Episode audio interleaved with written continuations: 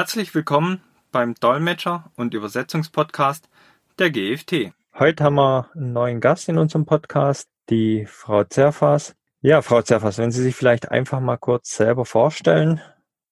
Ja, gerne. Ja, mein Name ist Angelika Zerfas. Ich bin von der Ausbildung her Diplomübersetzerin für Chinesisch und Japanisch. Das ist aber jetzt auch schon 25 Jahre her. Ich bin seit 20 Jahren eigentlich eher im Bereich Übersetzungssoftware unterwegs und mache dort Schulungen, Beratungen, technischen Support. Das ist das, was ich so im Augenblick alles mache. Perfekt. Ja, und das bringt uns auch gleich zu unserem Podcast-Thema. Wir wollen ja heute mal das Thema Übersetzungstools, also diese sogenannten CAT-Tools bzw. Translation Memory Systeme, mal ein bisschen anschauen. Ja, wird denn überhaupt beim Kunden für die Übersetzungen CAT-Tool benötigt? Ja, das ist eigentlich eine ganz gute Frage und die Frage kommt auch immer wieder. Und es kommt hier sehr stark drauf an, was man eigentlich damit machen möchte. Wenn man eine Firma hat, in der intern übersetzt werden soll, dann lohnt sich so ein Cut-Tool höchstwahrscheinlich schon. Denn das ist ja besonders gut dafür geeignet, wenn sich Texte wiederholen, also wenn man Handbücher hat, die jedes Jahr neu auf den Markt kommen mit ein paar kleinen Änderungen. Solche Dinge lassen sich mit äh, Cut-Tools, also mit Computer-Aided Translation Tools, dann schon ganz gut bearbeiten wenn ich schon einen externen Dienstleister habe, also der für mich übersetzt, dann ist die Frage natürlich, was will ich mit diesem Cut-Tool intern überhaupt erreichen? Möchte ich das Projektmanagement übernehmen? Das heißt also die Projekte für die Übersetzung in dem Cut-Tool selber anlegen, diese vorbereiteten Projekte dann an den Dienstleister oder die Dienstleister weitergeben das kann man natürlich auch machen, aber man muss sich im Klaren sein, dass das eine relativ starke Belastung der internen Ressourcen bedeutet. Das heißt, ich war auch ein Projektmanager, der sich wirklich vollumfänglich darum kümmert. Das ist jetzt nichts, was man so einfach so nebenher mal machen kann. Gerade wenn man dann in mehrere Sprachen geht, vielleicht noch Terminologiearbeit macht und so weiter. Wenn es jetzt nur darum geht zu prüfen, diese Wortzahlanalysen, die ich von meinem Dienstleister bekomme, um die stimmen können oder nicht, ja, man kann natürlich ein Tool kaufen und dann diese Wortzahlen selber bestimmen, aber dafür alleine würde ich sagen, lohnt sich so ein Tool vielleicht doch nicht unbedingt. Da würde ich mich eher mit meinem Dienstleister zusammensetzen und mir mal genau erklären lassen, wie der das berechnet und wie die Analysen so aussehen, die er aus seinem Cut-Tool rausbekommt. Vor allem, man darf ja nicht vergessen, dass diese Cut-Tools nicht kostenlos sind. Ne? Zumindest die genau. größeren bekannten Cut-Tools. Ich weiß nicht, ob es überhaupt welche gibt, die umsonst sind. Ja, es gibt schon auch Sachen, die, es gibt Open Source Software, mit der man arbeiten kann. Das Problem hier ist nur einfach, wenn ich nicht das gleiche Cut-Tool verwende wie mein Dienstleister, dann bekomme ich andere Wortzahlen, ich bekomme andere Statistiken zur Wiederverwertung der Übersetzungen, weil jeder Hersteller so seine eigene Art hat, diese Dinge zu zählen. Also ich müsste dann schon das gleiche Cut-Tool haben wie mein Dienstleister und das kriegt man meistens dann doch nicht kostenlos. Ja, das stimmt, weil die großen gängigen Programme ja alle Geld kosten. Okay. Ja, wenn ich mich jetzt äh, entschieden habe, mir ein Cut-Tool zu holen, welche Kriterien sind denn bei so einer Anschaffung von einem Cut-Tool zu beachten? Ja, ich würde mal ein paar Kriterien ansetzen. Also zum Beispiel, natürlich ist der Preis für so ein System immer relevant, aber eigentlich ist es ja wichtiger, dass das System das abbildet, was man schon macht oder was man machen möchte. Das heißt, ich würde den Preis wahrscheinlich erstmal so ein bisschen hinten anstellen. Als erstes würde ich den Prozess analysieren, den ich im Haus im Augenblick habe. Also wenn ich schon übersetze, und das tun ja die meisten, irgendwo wird immer irgendwas übersetzt, dann schaue ich mir an, welche Schritte sind das denn, die dort gemacht werden. Am besten das dann auch dokumentieren, vielleicht auch dokumentieren, wie man mit dem Dienstleister arbeitet und den mal fragt, wie er mit den Sachen umgeht und dann sollte man sich überlegen, möchte ich an diesem ganzen Prozess was verbessern? Möchte ich was erweitern? Habe ich mehr Sprachen, die ich verarbeiten muss zum Beispiel? Dann kann man suchen nach einem System, was diese Schritte abbildet, die man sowieso schon macht. Es gibt hier natürlich auch große Unterschiede bei den Übersetzungssystemen selber. Es gibt ähm, browserbasierte, wo man also wirklich nur einen Browserbau braucht, sich irgendwo ähm, einloggt, die Daten auf den Server hochlädt und dann dort bearbeitet. Es kann aber heißen, dass die Daten dann auf einem Server von diesem CAT-Tool-Anbieter liegen. Ist nicht bei allen CAT-Tools so, die serverbasiert oder browserbasiert arbeiten. Es gibt auch durchaus welche, die man selber installieren kann. Da kommt es dann auch wieder auf die Kosten an. Und ähm, dann gibt's ähm, Programme, die man selber installieren kann die entweder nur eine Einzelplatzlösung haben oder auch diese Client-Server-Architektur haben, also dass man selber einen Server bereitstellt, wo die Daten drauf liegen, wo dann äh, interne Mitarbeiter, vielleicht auch externe dann drauf zugreifen. Also es ist immer eine Frage, möchte ich browserbasiert arbeiten, möchte ich was installieren, wie groß soll das System dann sein? dann ist es so, bei manchen von diesen äh, Systemen, die man auf dem Markt hat, da ist dieser reine Übersetzer-Workflow im Vordergrund. Das sind Übersetzerprogramme. Und bei anderen ist dann auch noch eine große Projektmanagement-Komponente dabei. Also es kommt, wie gesagt, immer darauf an, was man wirklich damit machen möchte. Dann ist immer die Frage, ja, wenn ich jetzt 20 Sprachen habe, brauche ich ein anderes Programm, als wenn ich nur zwei Sprachen habe. Die Anzahl der Sprachen ist eigentlich relativ irrelevant, denn alle CAT-Tools verarbeiten alle Sprachen, die so auf dem Markt sind oder die meisten davon. Eventuell unterscheidet sich mal eine Edition von einem Hersteller, der hat dann eine Übersetzerversion, die ist dann nur auf fünf Sprachen ausgerichtet und die Projektmanager-Version, die kann dann alle Sprachen bearbeiten. Also es kommt ein bisschen drauf an, auf den einzelnen Hersteller, aber grundsätzlich von den Sprachen her können alle CAT-Tools auch alles. Dann ist immer noch die Frage zum Budget. Wie viele Personen werden dieses Programm dann nutzen? Also wie viele Lizenzen brauche ich? Sind das Lizenzen, die ich auf eine Person kaufen muss? Oder ist das eine Lizenz, die ich äh, immer wieder neu vergeben kann? Auch da unterscheiden sich die Systeme dann so ein bisschen. Und dann ist die Frage natürlich auch immer, gibt es Training von dem Hersteller? Wie viel kostet das Training oder ist das intern, also in dieses Paket von dem Übersetzungsprogramm mit eingebunden? Also da gibt es eine ganze Menge Kriterien, wo man sagen müsste, was ist für mich wichtig, wenn ich so ein Cut-Tool dann mir anschaffe. Dann kommt auch immer wieder die Frage, ja, ich habe sehr große Projekte ähm, oder ich habe sehr kleine Projekte, was macht denn jetzt am meisten Sinn? Also die Größe des Projekts spielt normalerweise keine große Rolle bei diesen Systemen. Die meisten sind auch mit umfangreichen Projekten sehr gut, dass sie also viele Sprachen beinhalten oder sehr große Dateien verarbeiten können. Bei der Größe der Dateien kann es dann schon mal sein, dass das eine System langsamer ist als das andere. Muss man also ausprobieren. Und bei den serverbasierten Systemen würde ich sagen, da besteht dann auch noch die Frage, wie erreichbar ist der Server? Wie schnell ist die Verarbeitung? Gerade wenn ich dann externe Mitarbeiter habe. Also alles das sollte man dann doch ausgiebig testen. Das sind jetzt nur mal so ein paar Punkte, aber das sind so die wichtigen, auf die es möglicherweise ankommt. Wichtig ist noch ja momentan immer so das Thema Datenschutz. Können Sie da was empfehlen bei der Auswahl von einem CAT-Tool? Oder würde ich also mit den Herstellern vor den Cut-Tools dann wirklich ähm, in persönlichen Kontakt treten, weil das ist nicht sehr einheitlich. Also es ist ja so, dass wenn ich mich in so ein System, wenn ich so ein System verwende, dann habe ich einen Benutzernamen und ein Login. Dieser Benutzername taucht dann an allen möglichen Stellen auf. Da muss man mit dem Hersteller dann reden, ob man diese Benutzernamen dann nicht in Klarnamen verfasst, sondern irgendwelche Codes verwendet oder ob die eine Möglichkeit haben, diese Benutzernamen zu verstecken. Auch die Datensicherheit an sich, ne, Übertragung übers Internet, wenn ich eine Server Architektur habe. Auch da muss man dann gucken, werden die Daten verschlüsselt übertragen oder nicht. Also da würde ich mich tatsächlich mit den verschiedenen Herstellern genauer besprechen, weil diese Informationen, die sind zwar ja so generell zugänglich. Also alle sagen natürlich, sie sorgen für die Datensicherheit. Aber wie das dann genau aussieht, diese Informationen findet man nicht so einfach. Das sollte man wirklich mit den einzelnen Herstellern absprechen. Ja, und wenn ich mir jetzt so ein CAD-Tool angeschafft habe, wie lange benötigt denn jetzt der Mitarbeiter, der Projektmanager bei mir in der Firma, bis er so ein CAD-Tool sicher beherrschen kann? Das ist eine sehr gute Frage. Vor allem dieses sicher beherrschen. Also natürlich hängt das jetzt davon ab, was für ein System ich wähle. Wähle ich ein einfacheres System, dann bin ich natürlich schneller dabei, als wenn ich ein sehr komplexes System mir aussuche. Es ist auch immer die Frage, wie viel Zeit hat der Projektmanager, um mit dem Tool zu arbeiten. Ist der Projektmanager ein technischer Redakteur, der irgendwas anderes machen muss und Projektmanagement nur so nebenher macht? Oder ist das jetzt jemand, der sich wirklich den ganzen Tag damit beschäftigen kann? Na, wie technikaffin ist der Mensch, der das da macht? Auch das hat damit zu tun, wie schnell und wie sicher jemand diese Software einsetzen kann. Also es, es kommt wirklich sehr stark darauf an, was es für eine Person ist, was verarbeitet wird. Sind es nur Word-Dateien, die importiert werden oder sind es vielleicht XML-Dateien, für die man dann auch noch äh, eigene Anpassungen machen muss? Also ich würde mal sagen, wenn man einfach nur ein Projekt erstellen möchte und das weitergibt, da ist man mit, mit einer Schulung und ähm, ein, zwei Tage, wo man sich intensiv mit diesem äh, Ding beschäftigt, da kommt man dann schon ganz gut klar. Wenn man jetzt aber einen sehr komplexen Workflow hat, sehr viele Beteiligte, sehr viele komplexe Dateiformate, vielleicht noch Terminologiemanagement macht, dann kann es durchaus schon mal ein halbes Jahr dauern, bis man alles so weit aufgesetzt hat, dass man wirklich sicher damit arbeiten kann.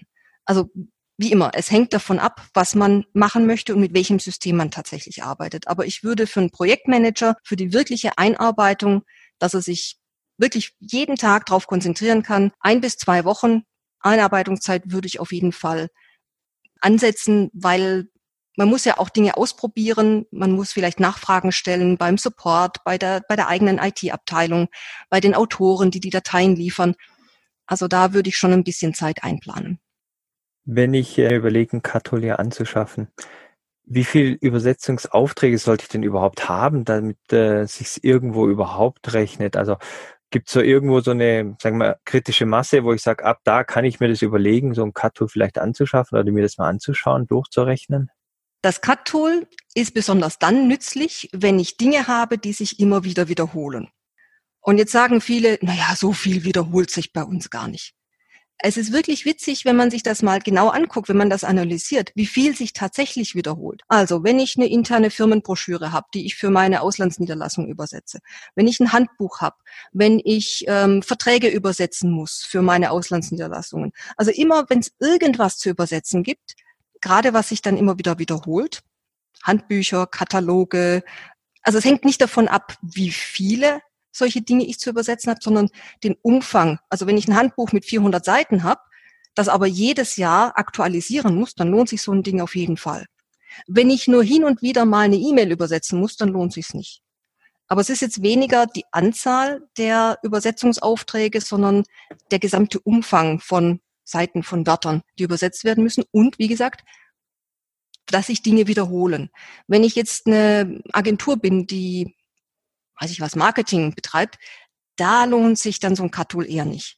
Weil da wird frei formuliert, da wird auch in der Übersetzung frei formuliert. Da soll auch nicht das, was einmal so formuliert wurde, dann im nächsten Satz genauso formuliert werden, sondern vielleicht ein bisschen anders. Da lohnt sich ein Cut-Tool nicht, weil es einfach nicht für diese Art von Text gedacht ist. Aber immer wenn sich Dinge wiederholen, dann lohnt sich das. Gibt es dann irgendwie einen Eurobetrag, das heißt ab Übersetzungskosten von 50.000, 100.000 oder eine Vorgabe, ab wann man sich das mal anschauen kann, überlegen kann? Also ich denke mal, ab dem Betrag, den das ähm, Übersetzungsprogramm kostet, also wenn Sie so eine Einzelplatzlizenz nehmen, die kostet meistens so um die 500 bis 700 Euro. Wenn Sie also intern übersetzen wollen und das nicht rausgeben wollen, dann wäre das der Betrag, den Sie sparen könnten, wenn Sie intern übersetzen. Bei größeren Sachen, es lässt sich wirklich nicht sagen, weil jede Sprache ja auch anders berechnet wird. Also übersetze ich was ins Chinesische, ist es teurer pro Wort, als wenn ich was ins Englische übersetze. Also da lässt sich wirklich keine, kein Preis dran festmachen, wo man sagen kann, ab dann muss ich ein Übersetzungstool haben und vorher lohnt es sich nicht. Das heißt im Zweifelsfall hier einfach eine Firma suchen, die hier beratend tätig werden kann. Ja, zum Beispiel. Oder mal mit den Übersetzern sprechen, die man sowieso schon hat. Wenn die sagen, ja gut, wenn ihr die Projekte einfacher vorbereiten würdet, dann hätten wir weniger Arbeit, dann könnten wir euch weniger berechnen. Na, es ist ja nicht nur einfach der reine Wortpreis, der es dann ausmacht, sondern möglicherweise auch die Vor- und Nacharbeiten, die anfallen bei einem externen Dienstleister, wenn man die nach innen verlagern kann. Na, kann man ja auch was sparen ja. und dann lohnt sich so ein Übersetzungsprogramm vielleicht auch. Ja, wie sollten jetzt äh, die Dokumente denn für den Einsatz von einem Cut-Tool vorbereitet werden? Hm, also da muss man erstmal grundsätzlich verstehen, was so ein Cut-Tool überhaupt macht, bevor man darüber reden kann, wie man es vorbereiten sollte. Also so ein Cut-Tool nimmt den Text und segmentiert den Text. Das heißt, es zerlegt den Text in übersetzbare Einheiten. Also man spricht bei Cut-Tools nicht unbedingt von Sätzen, denn nicht alles in einem Text ist ein ganzer Satz. Nehmen wir eine Überschrift, die nur aus zwei Wörtern besteht. Das ist kein Satz. Das ist ein sogenanntes Segment. Das heißt also, diese Cut-Tools zerlegen den Text in Segmente und am Ende des Segments oder so wie sie das Segment praktisch finden oder das Ende des Segments finden, die gehen nach der Struktur von dem Dokument. Also da, wo zum Beispiel jemand die Zeilenschaltung gedrückt hat. Da ist ein Ende von einem Segment. So, das heißt jetzt für die Vorbereitung der Dokumente, es sollten in dem Text keine unnötigen Zeilenschaltungen drin sein an Stellen, wo kein Segment zu Ende ist. Das passiert manchmal, wenn man zum Beispiel Tabellen hat und in einer Tabellenzelle irgendwas schön aussehen lassen möchte. Das heißt, der Text, der da drin steht, muss eigentlich als eine Einheit übersetzt werden, wird aber durch eine Zeilenschaltung getrennt, damit es schöner aussieht. Das wäre jetzt zum Beispiel eine Vorbereitung für eine gute Übersetzung, die man treffen könnte dass man hier mit manuellen Zeilenumbrüchen arbeitet und nicht mit harten Zeilenumbrüchen. Also das ist was jetzt, was die Autoren von den Texten machen können. Können Sie gerade nochmal erklären, was manuelle und harte Zeilenumbrüche sind? Harten, harter Zeilenumbruch ist, wenn man in einem Textdokument die Enter-Taste drückt. dann rutscht man in die nächste Zeile, fängt neu an zu schreiben. Das ist für das System, also für das Textverarbeitungssystem und auch für das CAT-Tool ein sogenannter harter Zeilenumbruch. Es gibt aber auch einen Zeilenumbruch, der wird meistens mit der Hochstelltaste und der Enter-Taste oder auch schon mal mit Steuerung Hochstell- und Enter-Taste gedrückt. Dann erscheint so, so ein kleiner Pfeil am Ende der Zeile, der so auf die nächste Zeile zeigt. Das sind sogenannte weiche Zeilenschaltung. Das bedeutet im Textverarbeitungsprogramm, dass diese beiden Zeilen zusammenbleiben müssen. Das heißt, wenn die ans Ende einer Seite rutschen, bleiben die entweder auf der vorherigen Seite zusammenstehen oder rutschen beide gemeinsam auf die nächste Seite. Das heißt, zwischen diesen beiden Zeilen wird nicht getrennt. Und das ist eben auch das, was das Cut-Tool dann sieht. Das sieht dann diese beiden Zeilen als gemeinsame Einheit und nicht als getrennte Einheiten. Dadurch kann dann wieder gespart werden, was ja dann auch wichtig ist. Wenn man genau. natürlich den nächsten Satz im nächsten Dokument wieder gleich macht zum Beispiel, dann wird der wieder komplett erkannt. Genau. Ganz genau, ganz genau. Was man auch machen sollte, man sollte keine Änderungsverfolgung mehr in den Dokumenten drin haben, denn ähm, zwei Varianten vom gleichen Text in einem Dokument, das macht für die Übersetzung eigentlich relativ wenig Sinn, es sei denn, man befindet sich jetzt in Bereichen wie juristische Übersetzungen, wo genau das, was geändert wurde, in der Übersetzung auch geändert werden muss. Also es gibt durchaus Situationen, wo das drin bleiben muss, aber normalerweise sollte keine Änderungsverfolgung mehr drin sein. Es sollte nur der Text drin sein, der tatsächlich übersetzt werden soll und Dinge, die nicht übersetzt werden sollen, entweder nicht im Dokument haben oder zumindest verstecken. Also in Word kann man versteckten Text verwenden, in Excel kann man ganze äh, Spalten oder Zeilen verstecken. In InDesign gibt es eine Möglichkeit, Texte auf verschiedene Ebenen zu setzen. In XML kann man mit Auszeichnungen, also mit den Tags arbeiten und sagen, das ist übersetzbarer und das ist nicht übersetzbarer Text. Also irgendwie klar machen, welcher Text tatsächlich in dem Cut-Tool bearbeitet werden darf und welcher nicht. Formatierungstechnisch sollte man auch ein bisschen aufpassen. Also das, die Cut-Tools erwarten immer, dass die Dokumente perfekt sind. Also dass sie perfekt bearbeitet wurden in dem Textverarbeitungsprogramm, wo sie herkommen. Das heißt also, Formatvorlagen verwenden, keine von Hand formatierten, also nicht irgendwas markieren und dann da einen Fettdruck draufsetzen äh, oder eine Übersch oder ein bisschen größer machen, sondern wirklich eine Überschriftenformatvorlage verwenden. Oder nicht 20 Mal die Leertaste drücken, um irgendwas einzurücken, sondern die Funktion zum Einrücken in dem Programm dann verwenden. Also alles das hilft dabei, dass die Texte gut strukturiert sind und sich auch in den Cut-Tools dann einfach bearbeiten lassen und genauso strukturiert auch wieder rauskommen, wie man sie in das Cut-Tool reinsteckt. Das ist eigentlich so das Wichtige. Das heißt, hier ist natürlich dann von den Autoren auch wichtig, sich ein paar Grundregeln zu halten, um im Nachgang natürlich Kosten auch bei der Übersetzung zu sparen. Ja, ich denke, es ist durchaus sinnvoll, wenn man sich überlegt, so ein Cut-Tool anzuschaffen, die Autoren mit einzubeziehen, also die, die die Texte schreiben, damit die wissen, was dieses Programm dann hinterher mit ihren Texten machen wird und worauf sie achten müssen, damit es in dem Cut-Tool dann am einfachsten läuft. Denn man, da kann man zum Beispiel auch auf linguistische Sachen eingehen. Zum Beispiel, wenn ich das Gleiche ausdrücke, aber immer wieder anders schreibe. Also zum Beispiel, drücken Sie auf OK, klicken Sie auf OK bitte drücken Sie jetzt OK, dann drücken Sie OK. Na, das ist immer die gleiche Idee, die dahinter steckt, aber für das Cut-Tool sind das vier verschiedene Sätze, die natürlich auch viermal berechnet werden, viermal bezahlt werden müssen. Wenn ich solche gleichen Inhalte immer gleich ausdrücke, dann muss der einmal bezahlt werden und die nächsten Male kommt das schon als hundertprozentiges Match, also als hundertprozentiger Treffer aus dem Translation Memory System. Die müssen zwar auch nochmal geprüft werden, dass sie an der richtigen Stelle stehen und wirklich im Kontext auch so übersetzt werden können wie die vorherigen Male, aber es ist auf jeden Fall eine Möglichkeit, Kosten zu sparen, wenn man im Ausgangstext auch konsistent arbeitet. Welche Dateitypen sind denn von Vor- oder von Nachteil für diese CAD-Systeme? Also wir hatten ja gerade Word mal angesprochen, mhm. zwecks dem harten Einrücken. Ja, was gibt's denn da noch? Was hat den Vor- und Nachteil von ja, also die Dateiformate selber machen eigentlich immer weniger Probleme. Es ist eher, welche Formate werden tatsächlich unterstützt. Also es gibt ein paar Formate, die eigentlich nicht für Texterstellung gedacht sind, zum Beispiel Adobe Illustrator. Das ist eher was für Grafiken zu erstellen, wird aber dann auch manchmal missbraucht, um Texte zu schreiben. Das Adobe Illustrator Format wird aber nicht unterstützt von den CAD-Programmen, weil es eigentlich ja kein Textformat ist. Also sowas kann passieren, dass man versucht, mit einem Programm, was eigentlich nicht für Texte gedacht ist, dann Texte schreibt. Quark Express ist auch so ein Beispiel. Das wird zwar von vielen CAD-Tools unterstützt, aber meistens nur über Umwege. Das heißt, man muss die Textboxen einzeln exportieren und hinterher wieder importieren. Also es ist nicht gerade das einfachste Format. Was eigentlich immer gut unterstützt wird, ist alles, was XML-basiert ist. Und heutzutage sind ja auch unsere Office-Formate, also Word, PowerPoint, Excel, ist ja alles XML-basiert. Dieses X am Ende von den Dateiformaten, ne, DocX, sagt ja. es ja schon, das steht ja für XML. Wo ich darauf hinweisen möchte, bitte, bitte, bitte, bitte, bitte, keine PDFs. Das ist wirklich ein Programm oder ein Format, was riesige Probleme bereitet. PDF ist nur Lesenformat. Das ist ein Format, was wirklich nicht dafür gedacht war, dass man es in die Übersetzung steckt. Und man muss sich auch überlegen, was das bedeutet. Wenn ich eine PDF konvertieren muss, dann muss ich hinterher das Layout prüfen und vielleicht nacharbeiten, weil die Konvertierungen meistens einfach furchtbar aussehen. Das heißt, diese Aufgabe des Nachbearbeitens von diesem Layout, das braucht meistens mehr Zeit und kostet mehr als die eigentliche Übersetzung. Gescannte PDFs sind ganz, ganz schlimm, weil da muss ich dann ein Programm drüber laufen lassen, um aus diesem Scan, also diesem Bild, wieder Text zu machen. Das funktioniert aber nicht immer hundertprozentig und auch nicht für alle Sprachen gleich gut. Also muss ich jemanden haben, der den Text liest und Fehler behebt. Dann erst kann ich übersetzen und dann muss ich wahrscheinlich auch noch das Layout anpassen.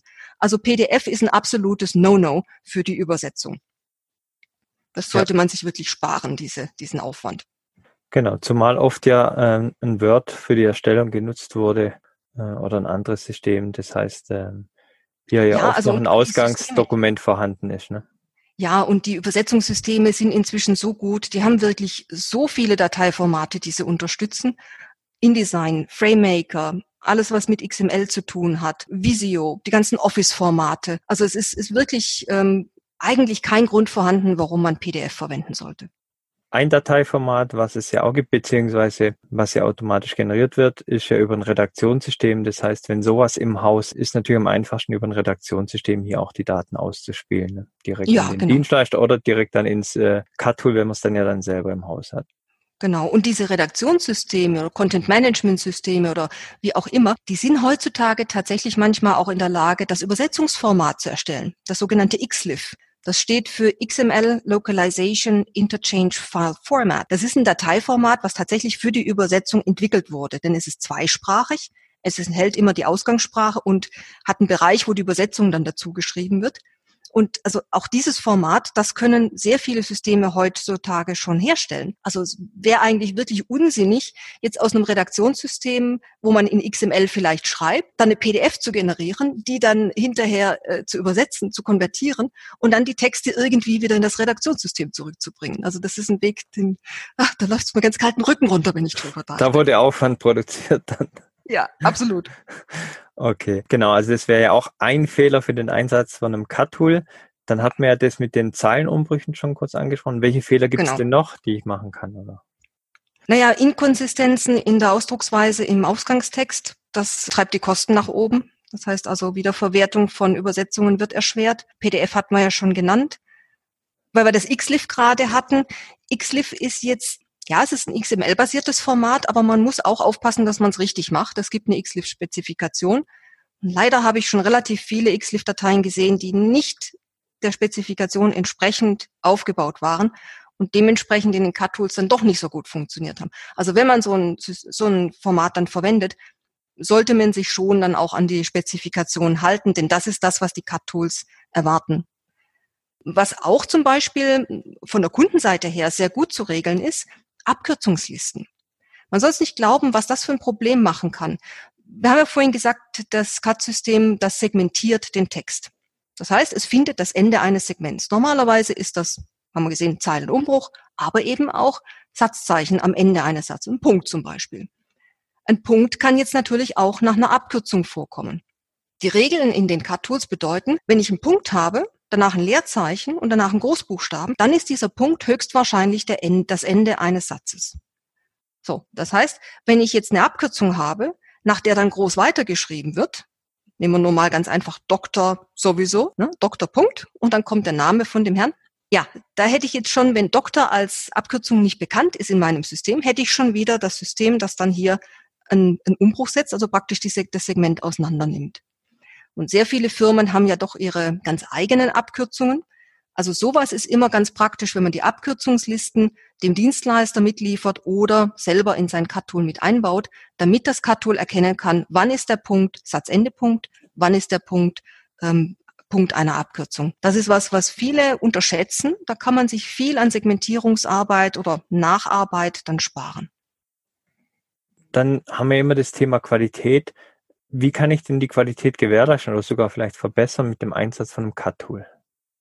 Mhm. Frage ist jetzt, was für eine Qualität? Na, also strukturelle Qualität, also dass die Datei so bleibt von der Struktur her, wie sie vorher war. Das ist grundsätzlich durch die Cut-Tools gewährt, gewährleistet, weil die das, so wie sie es reinkriegen, so spielen sie es auch nachher wieder aus. Es ist auch nicht nötig, dass man alles in Word kopiert ne, wie das viele Kunden dann schon mal machen, weil sie meinen, die Übersetzer können nur in Word arbeiten. Ähm, also, also sowas kann man bleiben lassen. Da die Qualität des Ausgangstextes oder die Struktur des Ausgangstextes, die bleibt gewahrt. Andere Qualitätsaspekte wären dann zum Beispiel, dass das CAD-System durchaus auch prüfen kann, ob sich Dinge verändert haben von Ausgangstext auf Zieltext. Also zum Beispiel äh, Zahlen, dass die Zahlen gleich bleiben, dass die Interpunktion am Ende des Satzes noch da ist, dass die Terminologie aus der Termdatenbank verwendet wurde. Alles das zählt ja auch zur Qualität einer Übersetzung dazu, dass nicht nur der Text übertragen wird, sondern eben auch die sonstigen Dinge, die in den Texten so mit drin sind. Bei linguistischer Qualität ist es ein bisschen schwierig, weil das ist auch teilweise sehr subjektiv, was eine gute Übersetzung ausmacht. Hier kann man natürlich dadurch helfen, wenn man eine gut gepflegte und umfangreiche Terminologiedatenbank hat, Abkürzungslisten, so dass die äh, Übersetzer genau wissen, was die Abkürzungen bedeuten, wie sie eingesetzt werden, welche übersetzt werden, welche weiterverwendet werden. Ne? Alles solche Dinge helfen dann dem Übersetzer, die richtige Wortwahl zu treffen und qualitativ hochwertige Texte zu äh, produzieren. Hier muss man aber auch dazu sagen, die Qualität des Ausgangstextes hat viel damit zu tun, wie die Qualität der Übersetzung aussieht. Es gibt diesen Spruch Garbage in, Garbage out, der gilt hier auch. Wenn der Ausgangstext schon nicht gut geschrieben ist, also sehr inkonsistent ist, unterschiedliche Wörter verwendet für das gleiche Ding, dann kommen die Übersetzer, wenn sie keine Termdatenbank haben, möglicherweise auf die Idee, ja, der hat ja im Ausgangstext hier für zweimal, hier zweimal ein unterschiedliches Wort verwendet. Das werden wohl auch unterschiedliche Dinge sein. Also übersetze ich die auch unterschiedlich. Also mit einer Terminologiedatenbank kann man da sehr viel Gutes tun. Ebenso auch zum Beispiel mit Stilrichtlinien also Gebrauch von Leerzeichen bei Maßeinheiten oder wie Zahlen verwendet werden oder welche Wörter verwendet werden, welche nicht. Gerade wie Akronyme, ob die übersetzt werden oder ob die so bleiben wie im Ausgangstext. Also lauter solche Dinge, die man zusätzlich zum Text noch mitliefern kann. Okay, ja, sehr gut, das stimmt. Was sind denn Ihre Tipps für einen einfachen Umgang mit den Cut-Tools? Einfacher Umgang. Das hängt jetzt eigentlich nicht am Cut-Tool selber, sondern eher an dem, was man reinsteckt und wie man damit umgeht. Also ich würde sagen, wichtig sind gut strukturierte Dokumente, konsistent geschriebene Ausgangstexte, eine aktuelle Terminologiedatenbank, Stilrichtlinien haben wir gerade schon angesprochen. Und der Mensch, der das Ding bedient, der muss wissen, also der Projektmanager oder der Übersetzer, der muss wissen, was er tut und welche Einstellungen möglich sind damit nicht Dinge manuell gemacht werden, für die es eigentlich eine Funktion gäbe. Also es hat eigentlich nichts so sehr mit dem Cut-Tool selber zu tun, sondern mit dem, wie man es benutzt. Das Cut-Tool selber ist eher so eine Art Vergleichsmaschine. Ne, es vergleicht Segmente aus dem Dokument mit Segmenten aus dem Translation Memory und findet dann ähnliche oder gleiche. Es vergleicht Wörter aus dem Text mit Wörtern in der Terminologiedatenbank. Es vergleicht die Zahlen, die Interpunktion im Ausgangstext mit dem, wie es im Zieltext dann gemacht wurde. Da drin ist das Tool wirklich ziemlich gut. Also dieses Vergleichen, das können die alle richtig gut. Das kann der Mensch dann wieder eher weniger manchmal. Aber intelligent sind die Systeme nicht. Das heißt, es kann nur das ausführen, was man über die Einstellungen vorgegeben hat. Es kann nur die Datenbankinhalte nutzen, die man zur Verfügung stellt. Und deswegen eben wichtig, dass man eine saubere Terminologiedatenbank hat, nur geprüfte Dinge in das Translation Memory steckt. Und dann kann man auch mit dem Tool ziemlich gut arbeiten. Also es ist genauso wie mit ähm, Software ist immer ein Problem, weil die Leute sich es nicht vorstellen können, aber es ist genauso wie mit Produkten, die man anfassen kann. Wenn ich ein Auto kaufe, heißt das ja auch nicht, dass ich jetzt plötzlich von A nach B komme sondern ich brauche einen Führerschein, ich muss Auto fahren können, ich muss die Verkehrsregeln kennen, ich muss tanken, ich muss Öl einfüllen, ich muss eine Karte lesen, ich muss ein Navi einstellen können. Ne? Alles so drumrum, bevor dieses Auto einfach zu bedienen ist. Und genauso ist es mit der Software eigentlich auch. Das heißt, ohne dieses ganze drumrum sind die Programme eigentlich ziemlich dumm. Ja, wenn ich jetzt den Entschluss getroffen habe, mir ein Programm anzuschaffen, ja, wie finde ich denn das richtige Programm? Genau, da ist die Frage, die ich dann immer kriege, welches ist das beste Programm?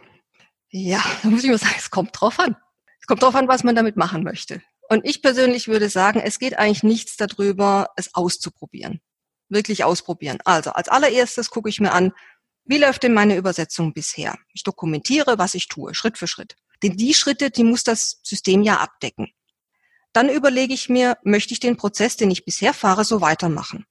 Oder muss ich erweitern? Habe ich andere Dateiformate? Habe ich mehr Sprachen? Möchte ich mehr Leute integrieren in diesen Prozess? Möchte ich irgendwo was anders machen, weil es zu lang dauert oder zu kompliziert ist? Dann muss ich mir anschauen, möchte ich gern die Software kaufen oder mieten? Denn da hat auch meistens die IT-Abteilung noch ein Wörtchen mitzureden, ob man denn überhaupt auf, übers Internet auf einen externen Server zugreifen darf, um zu arbeiten. Oder ob externe Mitarbeiter bei einem selber auf den Server zugreifen dürfen, um zu arbeiten. Also das wären die Sachen, die man sich zuerst überlegt.